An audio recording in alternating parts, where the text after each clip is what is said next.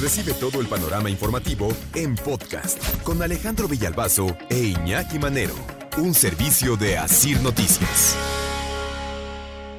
Y habrá quien levante la mano y diga, uh, nosotros fuimos víctimas del sismo 2017 y seguimos esperando.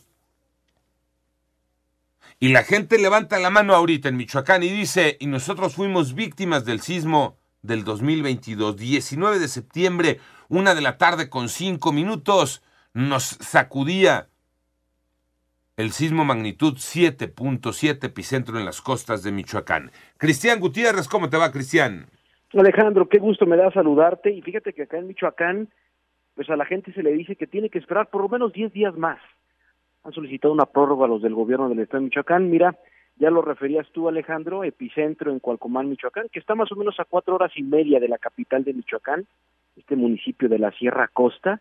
Bueno, te quiero decir que después de que cinco municipios michoacanos quedaron arrasados y que hoy están declarados en emergencia, bueno, pues las autoridades del gobierno del Estado de Michoacán han tenido que solicitar una prórroga de 10 días, 10 días para poder terminar los formatos de daños, porque esto es un requisito indispensable que pide el gobierno federal para recibir y para mandar un apoyo en especie o un apoyo económico. El próximo viernes, 21 de octubre, se cumple el plazo que se puso el propio gobierno de Michoacán para entregar los formatos.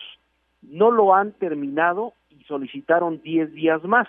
Esto mismo reconoció Jorge Romero Alvarado, Alejandro, coordinador de Protección Civil Estatal. Vamos a escucharlo.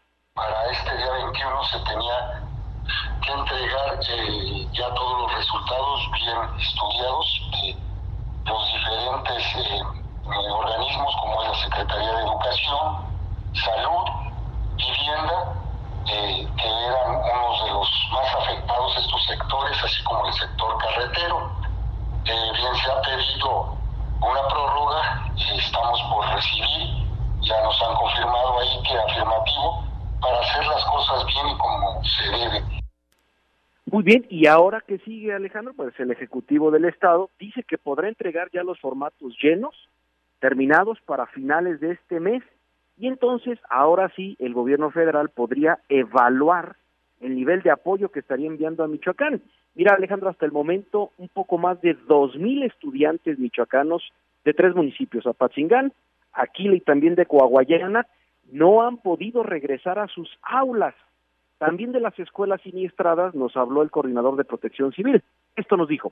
Y ahora te digo, los salones o los lugares que tengan algún riesgo que hasta que no se defina bien, este, van a poder eh, asistir a, a estos lugares. Aún no han aún no han evaluado las escuelas, Alejandro. Y bueno, mientras llegan estas valoraciones a estas escuelas, los padres de familia se siguen preguntando en dónde van a estudiar sus hijos. La respuesta ha sido muy clara, también la tenemos. Por ahí este, alguna eh, institución va a llevar algunas carpas de tipo escuelas, creo que es la UNICEF, eh, que tú ves que es depende de la ONU, entonces por ahí eh, van a ya en esta semana montar algunas carpas para los salones.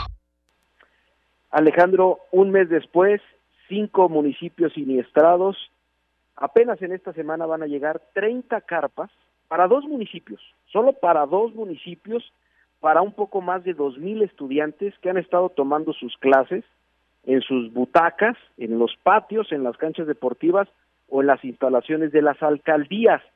Lo decías tú bien, me parece, al inicio de esta cápsula, las autoridades que no han sabido hacer su chamba. Así estamos acá en Michoacán. Fíjate, Cristian, que escucharlo además como que hasta pone la piel chinita, porque es el mundo al revés. La que te da las prórrogas es la autoridad. Y ahora resulta que la autoridad pide una prórroga. ¿Ah? Diez días más. Pero además dice el coordinador de protección civil allá en Michoacán, diez días más, más para hacer las cosas bien y como se debe. Un mes no ha sido suficiente para hacer las cosas bien y como se debe. Porque viene otro punto. Diez días más para tener eh, el reporte de aquí, de allá y de acullá y tener un escenario más completo de los daños. Ok. Pero no significa que en 10 días la gente vaya a empezar a ver resultados de esos apoyos que la gente necesita. Así es. O sea, no quiere decir, oye, es que mira, en 10 días ya, ¿no? Este, tenemos el padrón, el censo, ya hicimos eh, una radiografía, tenemos el panorama claro, y en ese momento te empezamos a apoyar. No, es apenas vamos a tener completo el escenario y después quién sabe para cuándo te vamos a apoyar y lo acabas de eh, ejemplificar muy bien, Cristian, con el tema de la educación. Son niños de cinco municipios que toman clases, quién sabe en dónde y bajo qué condiciones, que apenas van a recibir una carpita que llegó de apoyo este, para que los niños pues, puedan tener un lugarcito que no sea al aire libre de donde tomar las clases, Cristian.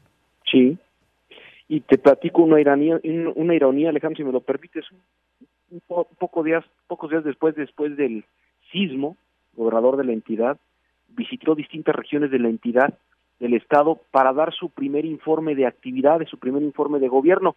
Desde luego en sus informes pues refirió que todo estaba bien. Cinco días después del sismo, los chicos están tomando sus clases en las canchas deportivas, Alex, al interperie o en las instalaciones de las alcaldías. Llegan carpas esta semana, pero solamente a dos municipios de cinco siniestrados.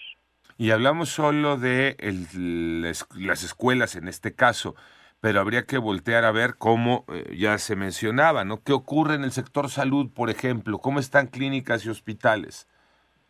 Incluso, ¿no? En el tema de la fe, ¿cómo están las iglesias? ¿Y cómo están las casas? ¿Y cómo están los negocios? O sea, ¿cómo está todo lo que se dañó en esos cinco municipios que sin duda habrán sido los más afectados después de ese sismo, eh, Cristian. Sí, cinco municipios siniestrados y el gobernador acaba de presumir, tiene 15 días presumiendo que en este primer año de actividades, Alejandro, dice él que se lograron ahorrar dos mil millones de pesos del presupuesto público porque ahora no, se hay, no hay corrupción y ahora no se roba. De esos dos mil millones de pesos presumiblemente ahorrados, ni un solo centavo para los lugares siniestrados. Sí, porque del ahorro es cuando hay que sacar, ¿no? Tenemos esa lanita, tenemos ese guardado, sáquenlo, ¿no? Saquen el ahorro, ¿para qué? Pues para la emergencia. Dicen las abuelitas, los bienes son para remediar los males. Y si ahí tengo una lana guardada, pues la utilizo en el momento de la emergencia y ya después me las arreglo con el gobierno federal. Y ya después, ya después veo. Pero por lo pronto le respondo a la gente. Pero aquí no hay respuesta para nadie. Panorama informativo.